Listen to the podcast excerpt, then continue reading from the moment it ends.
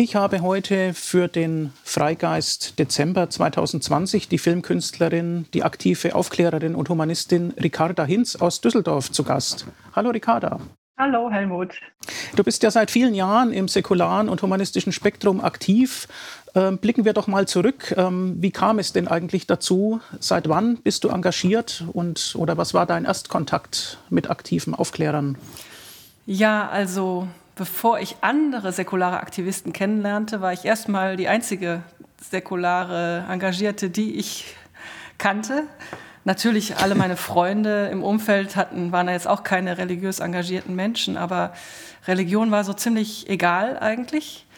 Bis ich dann über einen Karnevalsskandal, über meinen Mann Jacques Tilly, wir haben damals als Studenten schon zusammen Karnevalswagen gebaut und da haben wir mal einen äh, kirchenrelevantes Thema auf die Schippe genommen mit einem Kruzifixwagen zu dem Kreuzerlass des Bundesverfassungsgerichts. Da haben Eltern irgendwo geklagt in Bayern wegen eines Schulkreuzes im Klassenzimmer. Mhm.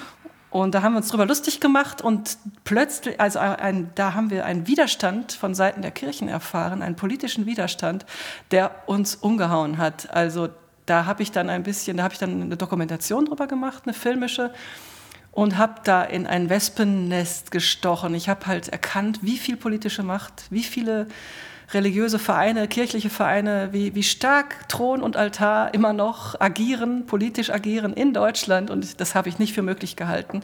Das mhm. Ganze mhm. wurde auch damals von den öffentlich-rechtlichen Medien überhaupt nicht kritisch begleitet. Im Gegenteil, da kam der WDR und hat gesagt, das ist Blasphemie, das geht nicht. Und ich dachte, ja, sind wir denn hier in Deutschland oder im Iran? Und äh, wieso darf Religion so viel Macht haben? Und da ist, sind mir die alle Schuppen von den Augen gefallen. Und dann habe ich gedacht, gut, ab fortan ist mir Religion nicht mehr egal. Äh, wer so viel politische Macht ausübt, gesellschaftliche Macht ausübt, äh, mir in meine persönliche Familienplanung meint reinreden zu müssen oder meine Arbeitsplatzsuche beschränkt oder, oder äh, Treue zu Kirchen erwartet in der, in der Jobbeschreibung, dem gehört einfach mal ein bisschen mehr Widerstand und Gegenwind. Das hat er sich verdient. So eine solche Institution hat sich das verdient und ich habe es nirgendwo gesehen, vor allen Dingen mhm. eben auch in den Medien nicht. Und dann wurde das zunehmend auch der Inhalt meiner filmischen Studienarbeit äh, und gipfelte dann in, dem Dokum in der Dokumentation über Karl-Heinz Deschner, weil das der einzige Autor war, neben Horst Herrmann, mhm. die also in der Öffentlichkeit standen mit externer Religionskritik, nicht interne Religionskritik. Alles, was in den Medien als Religionskritik firmierte, war interne Religionskritik und dass aber eine Position auch zu vertreten war, Leute, äh, Religion ist, über, kann auch als überflüssig erachtet werden äh, und man braucht die zum Leben nicht. Ähm, diese Position war überhaupt nicht vertreten, nur eben von Karl-Heinz Deschner und deswegen habe ich mir gedacht, ach, hm. Den kannte ich zu wenig und den kennen alle meine Freunde zu wenig. Den muss man mal mehr an das Licht der Öffentlichkeit zerren. Und das habe ich dann gemacht. Und seitdem hat sich auch viel, viel getan. Und erst viel später habe ich andere säkulare Aktivisten überhaupt erst wahrgenommen. Ja. Ja, du hast gerade ja angedeutet, dein Hauptberuf ist die Filmkunst. Äh, du bezeichnest dich auch als Videotöse. Ähm, was waren denn bisher deine wichtigsten Filmprojekte? Ähm, Karl-Heinz Deschner hattest du erwähnt. Der Film hieß, glaube ich, ja. die, Hass, die hasserfüllten Augen des Herrn Deschner.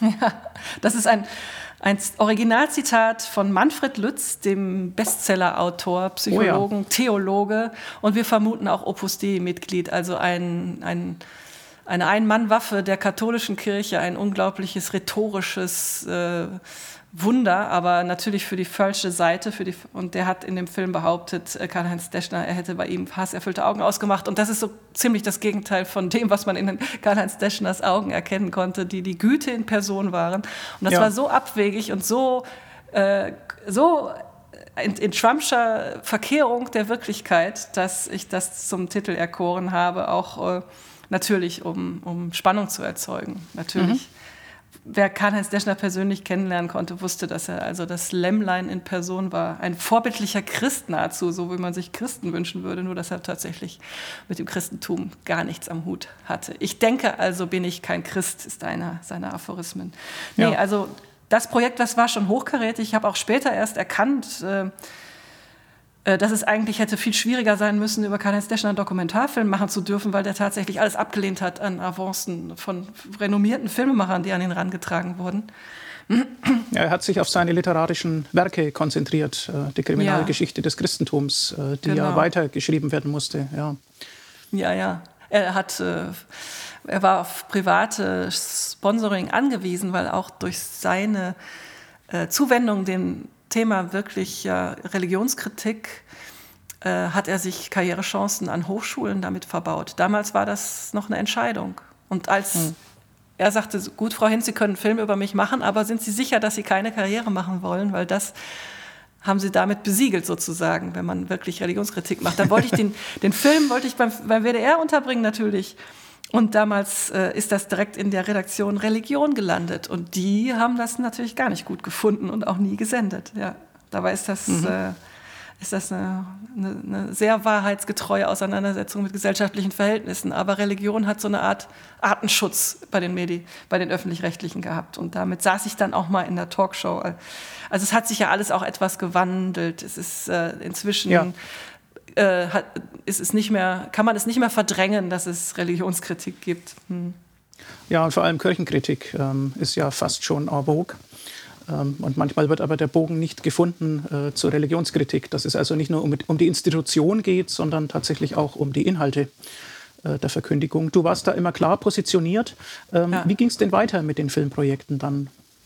Ähm, ja, dann, äh, dann ging es für mich erstmal nicht so richtig weiter, weil ich äh, eine Familie gegründet habe und der Jacques arbeitet ja im Karnevalswagenbau und das war immer die allererste Gelegenheit, äh, wieder äh, Geld zu verdienen, indem ich da einfach dann saisonal immer die Karnevalswagen geholfen habe, fertigzustellen. Ich war für die Bemalung zuständig und habe das zehn Jahre lang sehr äh, intensiv betrieben, weil das gut mit der neben der Familie herging und äh, Filmprojekte kann man einfach sind einfach so aufwendig, das ist dann schwierig, neben Job und Kindern das äh, wieder alles aufzugreifen. Aber ich habe mich dem dann wieder zugewandt, indem ich mich dann vom Karneval wieder abgewandt habe, nach einer gewissen Zeit und habe das wieder aufgegriffen. Ich bin ja Kommunikationsdesignerin und ähm, kümmere mich also um audiovisuelle äh, Umsetzung von Inhalten, von Kommunikationsinhalten. Und ich mache mhm. das also auch als Dienstleisterin, ich mache das äh, gerne für, natürlich am allerliebsten für äh, Unternehmen mit wissenschaftlichem Inhalt. Das ist mir natürlich ein Herzen an, Herzensanliegen und da mache ich gerne Projekte. Mhm. Hab jetzt, ich habe das letzte war jetzt für, ähm, für ein Netzwerk von Eiszeitmuseen in Europa. Das hat mir auch großen Spaß gemacht.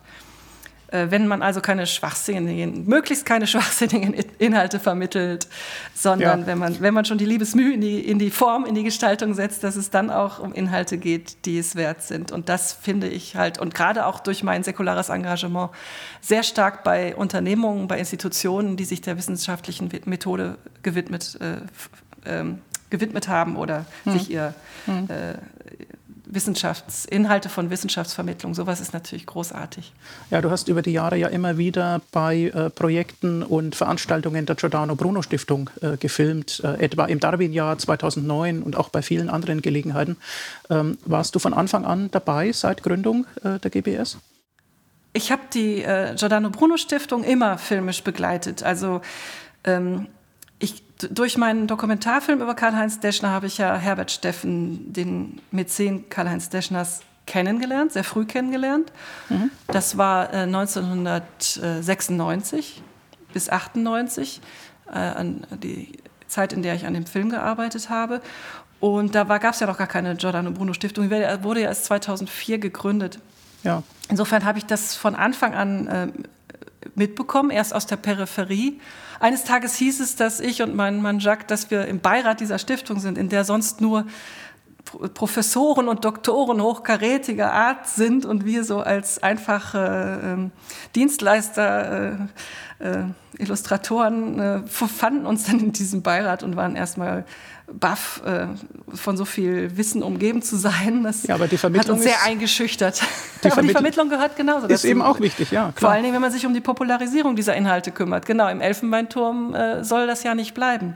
Und deswegen habe ich das auch als sinnvoll erachtet und immer meine Kamera mitgeschleppt zu allen möglichen Events, die da passierten.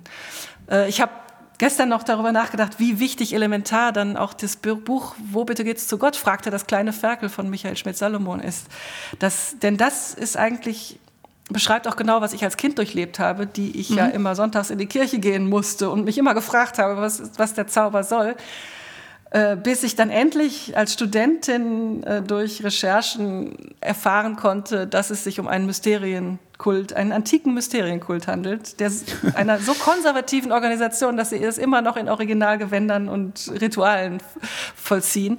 Und diese Aufklärung hätte ich gerne schon als Kind gehabt, weil als Kind ist man ja ein, ein, ein Wissenschaftler von Natur aus und möchte gerne wissen, äh, wo hat, hat tausend Warum-Fragen im Kopf. Und diese Antwort habe ich erst sehr spät bekommen und darüber bin ich nachhaltig beleidigt, mhm. sodass ich mich dann intensiv mit Religionskritik später auseinandersetzen musste. Ja, das ist eine gute Frage. Wer nimmt denn religiöse Weltdeutungen so ernst, dass er sich dann im weiteren Leben auch aktiv dagegen wendet? Das sind ja oft Menschen, die als Kind entsprechend äh, geprägt wurden. Also du hattest auch eine, ja, ich nehme an, katholische genau, Vergangenheit. Ich bin, ja, ja, ich habe ein sehr katholisches Elternhaus äh, gehabt, auch künstlerisch geprägt. Meine Mutter war an der Kunstakademie, mein Vater hat Architektur studiert, aber eben auch äh, stark äh, katholisch gebunden. Das hat auch biografische Ursachen meiner Eltern. Aber wir hatten so eine schöne Kindheit. Ich würde mal sagen, von fünf Kindern äh, ist keiner so richtig gläubig geblieben. Also die Bilanz ist, fällt für, meine, für den Glauben meiner Eltern schlecht aus. Und so habe ich dann mich auch an den Bischof rangemacht. Ja? Ich habe gesagt, hier katholische Familie, fünf Kinder. Und mhm. äh, ich würde jetzt mal gerne einen Film über Religionskritik machen, weil ich so meine Zweifel bekomme. Und mhm. da hat er sich bemüßigt gefühlt, dann zu antworten. Das war dann, ich wusste dann als katholisch sozialisiertes Mädchen, wie man mit äh, Bischöfen spricht, um sie vor die mhm. Kamera mhm. zu kriegen. Und das war dann der mhm. Trick, weil wenn ich von vornherein gesagt hätte, Karl-Heinz Deschner und externe Religionskritik, hätte ich damals nie ein Interview mit einem Bischof bekommen, niemals. Ja, und er hat versucht, deine Seele noch zu retten, wahrscheinlich. Genau, mhm. der hat gedacht, ein Schäfchen, das er noch daran hindern kann, aus dem Gatter raus zu ja. äh, hoppeln, aber es äh, war schon längst zu spät. Also mit 40, ist nicht mit, gelungen, ja. Nee, nee. Aber mit, dem, mit der Religionskritik und, und der eigenen Schädigung in der Biografie, äh, deswegen ist Religionskritik auch oft bei vielen, die, eigentlich kommt da jeder mal im Laufe seines Lebens drauf. Mensch, da, das hat ja mit Wahrheit äh, überhaupt nichts zu tun. Religion, das ist zwar ein schönes Narrativ, aber äh, es ist ja ein Märchen und es entspricht nicht der Wirklichkeit des Lebens. Ähm, das hat jeder mal und dann äh, oder auch gegenüber der politischen Macht oder politischen Wirkweise der Institutionen sieht man sich kritisch und kritisiert das, aber das ist immer nur eine Phase und dann ist es nicht wichtig genug für die meisten Menschen, da länger hartnäckig daran zu arbeiten, nachhaltig. Ja, manche behelfen sich auch damit, dass sie dann meinen, es gäbe eben mehrere Wahrheitsbegriffe für unterschiedliche Lebensbereiche und äh, dann kann man äh, unter der Woche sich realistisch verhalten und am Wochenende betet man dann oder so. Ja, das ist ja, bei dir dann, anders. Ja, ja ich habe also eine, eine, nachhaltige Kritik an der konservativen und patriarchalen Ausrichtung des Monotheismus. Und äh, für mich ist das so lange kritisierenswürdig, wie das politisch mächtig ist. Ja, ihr betreibt äh, seit Jahren schon äh, mit einem Team in Düsseldorf den Düsseldorfer Aufklärungsdienst. Nun ist ja. das eine Bezeichnung, die ja äh, schon an Gottesdienst erinnert und äh, sozusagen ein kritisches Gegenkonzept äh, darstellen soll. Ähm, wie kam es denn dazu? Wer hatte die Idee? Wie entwickelt sich das ja. Projekt?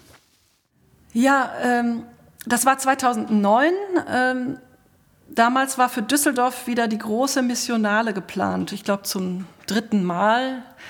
Und mir fiel dieses Programmheft in die Hände. Es war exorbitant, ausladend, äh, fett mit in allen Institutionen, die die Stadt und die äh, Stadtgesellschaft zu bieten hat, gab es Programme mit allen Beteiligten und der Stadtpolitik und dem Bürgermeister und der Bischof aus Köln kommt. Und diese Missionale ist also eine Idee von äh, Kardinal Meissner, der in Köln lange Jahre wirkte, gewesen, mhm. um eben das gottlose Düsseldorf, es ist nämlich die Stadt in Nordrhein-Westfalen mit den meisten ausgetretenen Nichtmitgliedern mehr der Kirchen, äh, um äh, Düsseldorf zurück in den Schoß der Kirche zu holen und die Leute wieder an Religion zu binden. Und das war natürlich für mich ein totales Ärgernis, dieses missionale Programm, zumal eben da auch sämtliche öffentliche Gelder reinflossen und Institutionen und Dinge, die ich, Institutionen, die man für aufgeklärt hält, Volkshochschulen, mhm. wo man denkt, äh, Moment, ne? aber Erwachsenenbildung, es gibt ja so viele, äh, die halbe Politik, das eigentlich der ganze soziale Sektor der Politik ist in, die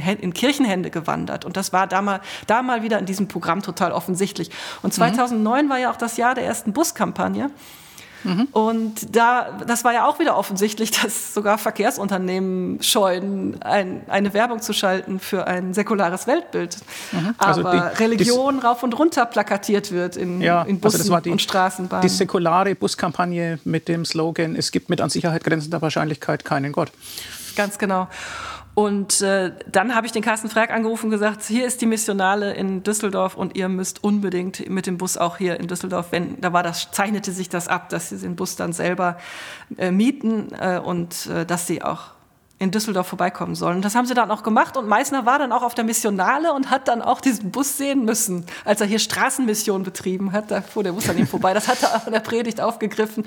Und diese Predigt war dann auf domradio veröffentlicht.de. Und das habe ich dann auch wieder eingebaut in den Dokumentarfilm über die Buskampagne. Es hat sich also gelohnt. Mhm. Und ähm, dann habe ich äh, gedacht, der Bus darf nicht sang- und klanglos hier in Düsseldorf vorbeiziehen und habe dann ein, ein großes äh, Event daraus gemacht. Wir haben dem Bus den roten Teppich ausgerollt, wir haben in der Wagenbauhalle eine große Blume gebaut, denn die Blume war das Logo dieser Buskampagne als Bushaltestelle und da haben wir ein Programm gestrickt und das in der Kunsthalle äh, machen können mit hochkarätigen Kabarettisten aus dem Komödien. Der Bushaltestelle war direkt vor dem Komödien, witzigerweise direkt neben dem Dominikanerkloster, die dann sich bemüßigt fühlten, dass mit, als sie es mitbekamen, äh, ein Plakat aus ihrem Fenster, aus ihrem Klosterfenster zu hängen. Und es gibt ihnen doch einen schönen Tag noch. Und der, der Gottlosenbus stand halt direkt neben der altehrwürdigen Andreaskirche der Dominikaner da in der Altstadt. Und das hat eben sehr viel, ähm, ich habe halt dafür gesorgt, dass es Öffentlichkeit gibt. Und dann war auch Presse da und die haben auch ein Pressefoto gemacht mit Martin Meyer-Bode, Christian Ehring, Jens Neutag, diesen Kabarettisten aus dem Komödien die da alle vor dem Bus mit Daumen hoch standen. Und ich habe das gesehen, wie der Fotograf von der Espresso das macht und dachte mir, prima, das Bild ist morgen in der Zeitung und dann macht mhm. das die Runde und alle Leute sehen, es gibt mit an Sicherheit grenzender Wahrscheinlichkeit keinen Gott und die tollen Kabarettisten vom Komödien finden das gut. Ja, was war am nächsten Tag? War kein Bild in der Zeitung, äh, obwohl die Fotografen da waren, das gemacht haben. Es wurde also wieder unterschlagen.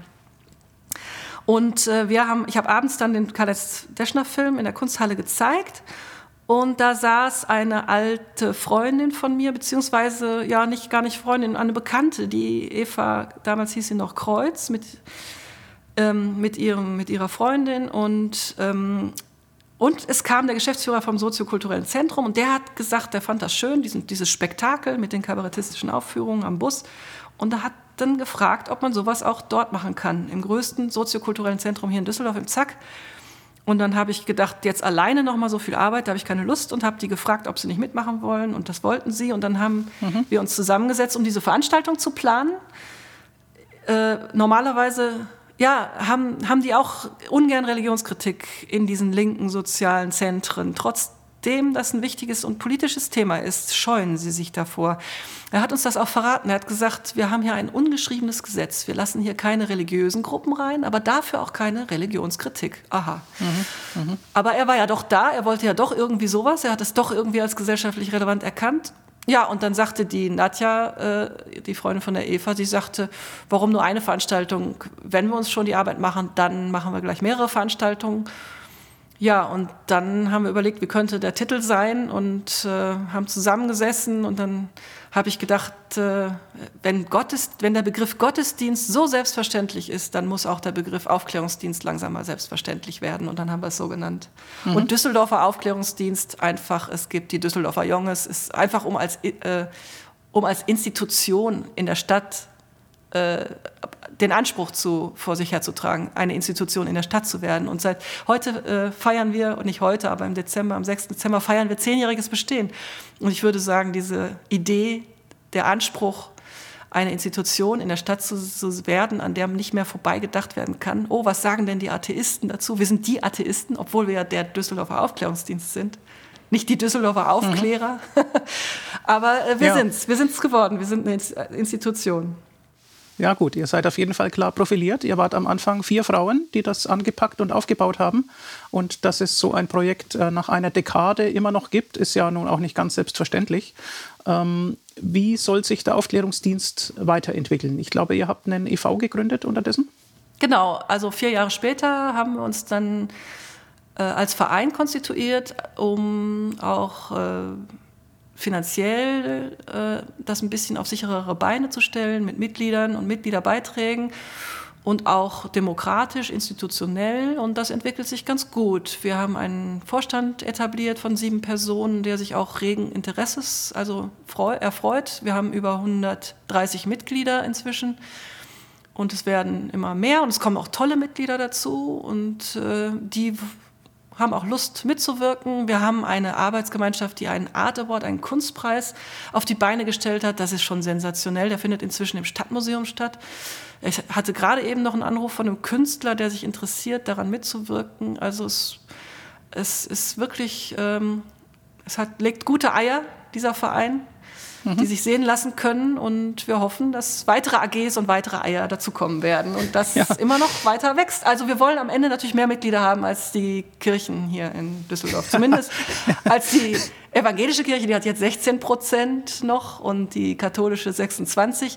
Also wenn wir erstmal ein Prozent der Düsseldorfer haben als Mitglieder, dann sind wir schon mal zufrieden. Das sind ja bei 600.000 Mitgliedern 6.000. Ne? beim 6.000. Mitglied geben wir langsam Ruhe. Okay, also an Ehrgeiz fehlt es euch nicht, das höre ich schon. Ähm, es gibt ein Veranstaltungsformat noch bei euch in Düsseldorf, den Humanistischen Salon.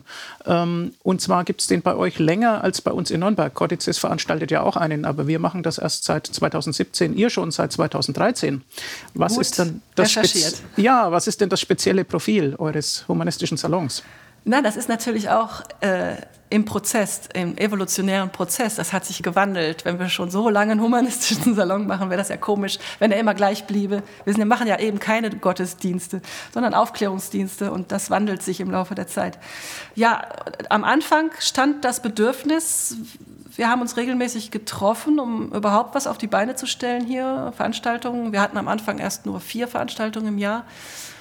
Und dann war den Leuten das zu wenig und jemand las ein gutes Buch, zum Beispiel Philipp Blom, Böse Philosophen, und wollte das den anderen unbedingt mitteilen.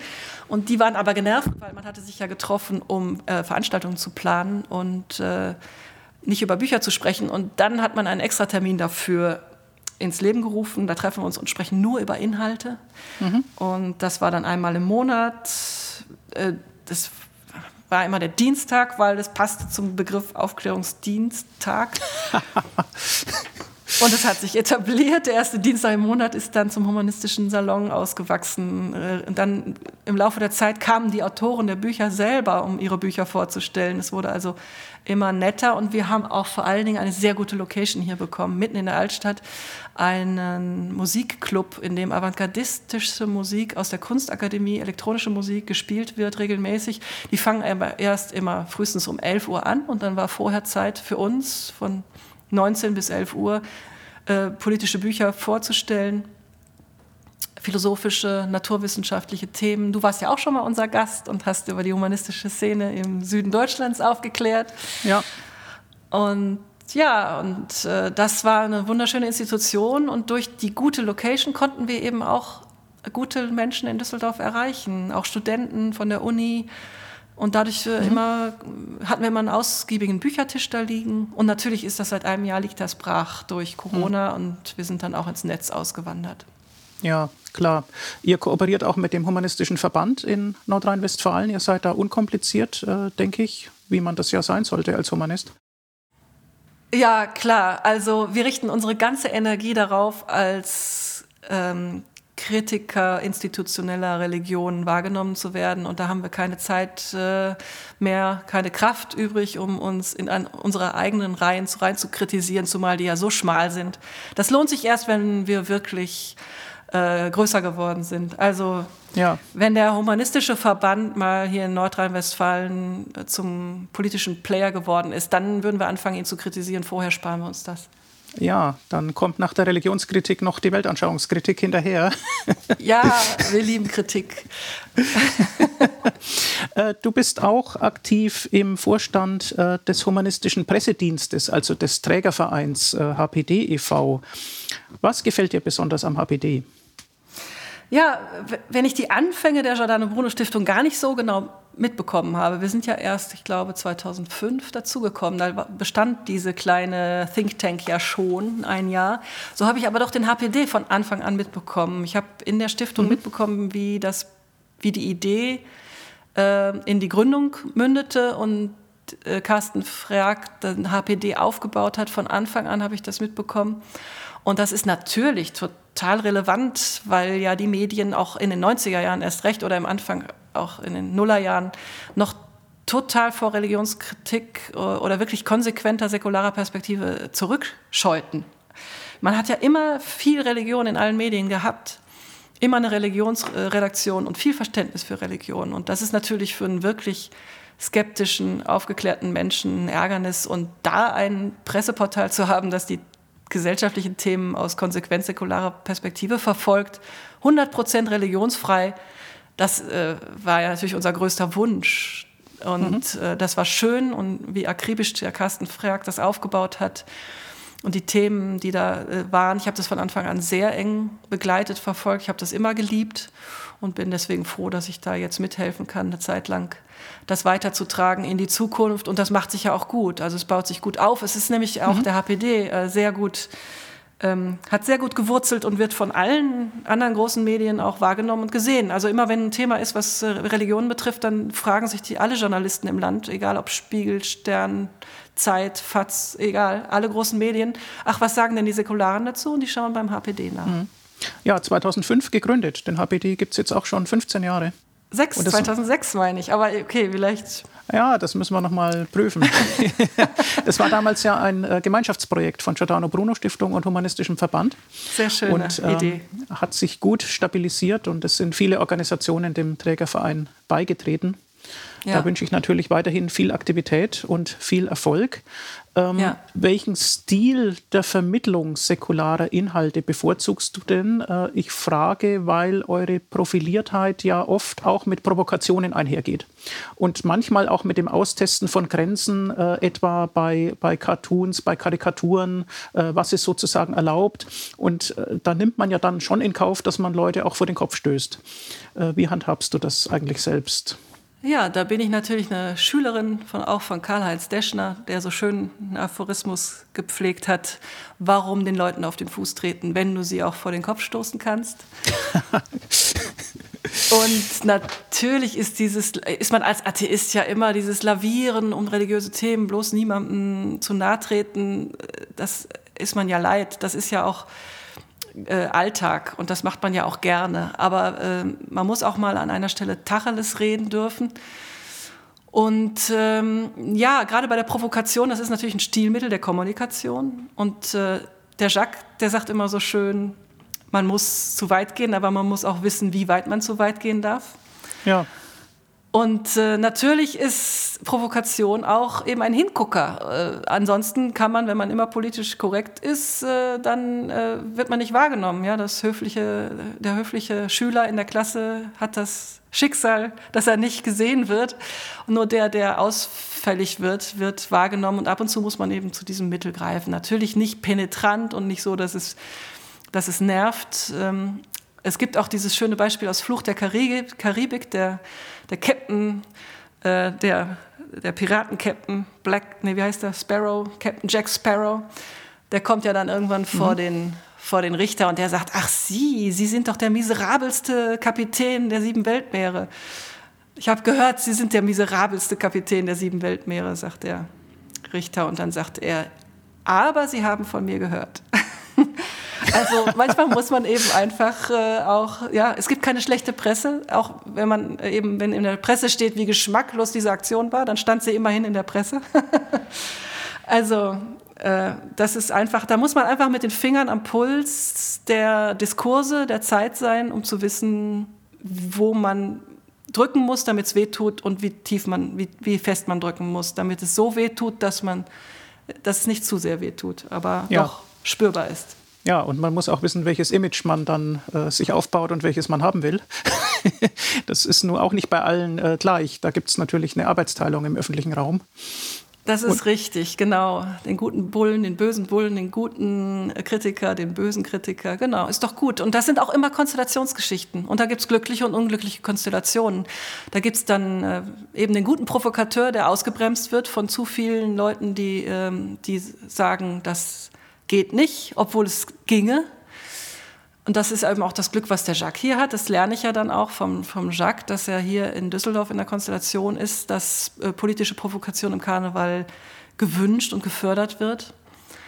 Und äh, dann gibt es eben Konstellationen, dann ist jemand stärker, der sagt, wir wollen hier niemals unangenehm auffallen und dann hat, sitzt er am Ruder und dann wird eben eine Zeit lang äh, niemals unangenehm aufgefallen. Das ist ja auch eine Methode, das zieht dann wahrscheinlich wieder mehr Mitglieder, die das angenehm, als angenehm empfinden. Und so hat alles mal seine Chance und seine Zeit. Da hatten wir hier in Düsseldorf eben eine super gute Konstellation, dadurch, durch diese erste Buskampagne, dadurch, dass die Eva, inzwischen heißt Eva Witten, die hat geheiratet, Eva Witten, dass sie, ähm, die war an der Kunstakademie, die hat ein Auge auch und, äh, und auch einen eine Leidenschaft für Provokation. Und da haben wir uns bestens verstanden und wir waren ein super Team und konnten dann hier äh, immer die richtigen Entscheidungen sozusagen, also in unserem Sinne äh, fällen und das hat, das hat, so hat das Arbeiten großen Spaß gemacht. Wenn man konstruktiv zusammenarbeitet und sich nicht gegenseitig Klötze vor die Beine schmeißt, dann macht das Arbeiten Spaß, das Ehrenamtliche. Mhm. Ja, Eva steht schon auf meiner Liste als mögliche Interviewpartnerin für unseren Podcast Freigeist. Es wird ja noch weitere Folgen geben im nächsten Jahr. Ja, schön. Ähm, ja, ich wollte nur darauf hinweisen, dass ihr ja auch nicht nur mit Provokation arbeitet, sondern es ist ja immer wieder auch Humor dabei. Äh, das ist ja nur auch wichtig, dass man, ähm, ja, dass man die Leute auch unterhält, dass man ein Lächeln ins Gesicht zaubert. Äh, das kann ja auch ein Weg der Kritik sein. Ja, Humor, ohne Humor wäre das Leben ein Irrtum, aber Humor ist natürlich auch ähm, äh, intelligent. Ja? Das ist äh, die, äh, es äh, setzt immer die Distanz voraus, dass man sich auch vor allen Dingen auch den äh, sich selbst nicht so besonders ernst nimmt und die Fähigkeit besitzt, äh, die, sich von sich selbst Abstand zu nehmen und aus, von Abstand auf sich selbst zu schauen, auf die eigenen Aktionen. Also es ist immer ein Hintertürchen, es ist immer ein Ausweg, es hat einfach Charme, es ist attraktiv. Also es gibt ja wohl nichts Öderes als Humorlosigkeit. Da hätten wir auch selber keinen Spaß an der Arbeit gehabt, wenn wir nichts zu lachen gehabt hätten. Klar. Ja, wir müssen langsam zu Ende kommen. Ähm, schauen wir doch mal in die Zukunft. Was ist dir denn als Thema oder als Projekt äh, für die nächste Zeit wichtig? Was hast du vor in den nächsten Jahren? Ja, ich werde der säkularen Szene äh, treu bleiben und werde mich auch noch enger an die Giordano Bruno Stiftung binden. Und es ist abgemachte Sache, dass ich äh, mehr für die GBS arbeiten werde, auch im professionellen Rahmen. Und da freue ich mich sehr drauf. Mein ehrenamtliches Engagement werde ich zurückschrauben müssen. Das ist einfach äh, in der Natur der Dinge. Es müssen ja auch dann neue Leute ran, jüngere Leute ran. Und es zeichnet sich auch ab, dass die kommen. Und wenn der äh, DA weiter blüht und gedeiht, äh, auch äh, dann bin ich total glücklich und ja, mache weiter mit äh, Kommunikation, möglichst schön und möglichst spaßbringend, freudebringend und auch humorvoll. Und dann ja, einfach mal sehen. Es ist schön, wenn noch ein paar Projekte fertig werden, zu Ende kommen und die Sache weiter gedeiht. Und natürlich Vermittlung von Naturwissenschaften, also naturwissenschaftliche Inhalte. Da bin ich auch total äh, immer mit der Zeit immer neugieriger geworden, mhm. was, die, was die bringen. Das ist einfach unglaublich spannend. Das ist äh, rasant, was sich an der Grenze zwischen Wissen und Nichtwissen alles an Fragen auftut. Und diesen Fragen auch meine Freizeit zu widmen, das ist mein größter Spaß. Und ja, wenn ich da noch ein paar neue Antworten in Erfahrung bringe, immer äh, Wissenschaftsvermittlung. Also das, das finde ich einfach ein tolles Feld, äh, bevor ich äh, meine Atome wieder endgültig abgeben muss äh, an die nach, nachfolgenden Lebewesen, dann wäre ich, dann hätte ich ein glückliches Leben geführt. Doch, das wird schön. Freue ich mich drauf. Mhm. Ja, man hört die Begeisterung und man hört die Vorfreude heraus und äh, wir freuen uns auch und wünschen viel Erfolg für die weiteren Projekte. Herzlichen Dank für das Gespräch, Ricarda Hinz aus Düsseldorf. Danke auch, hat mir Spaß gemacht.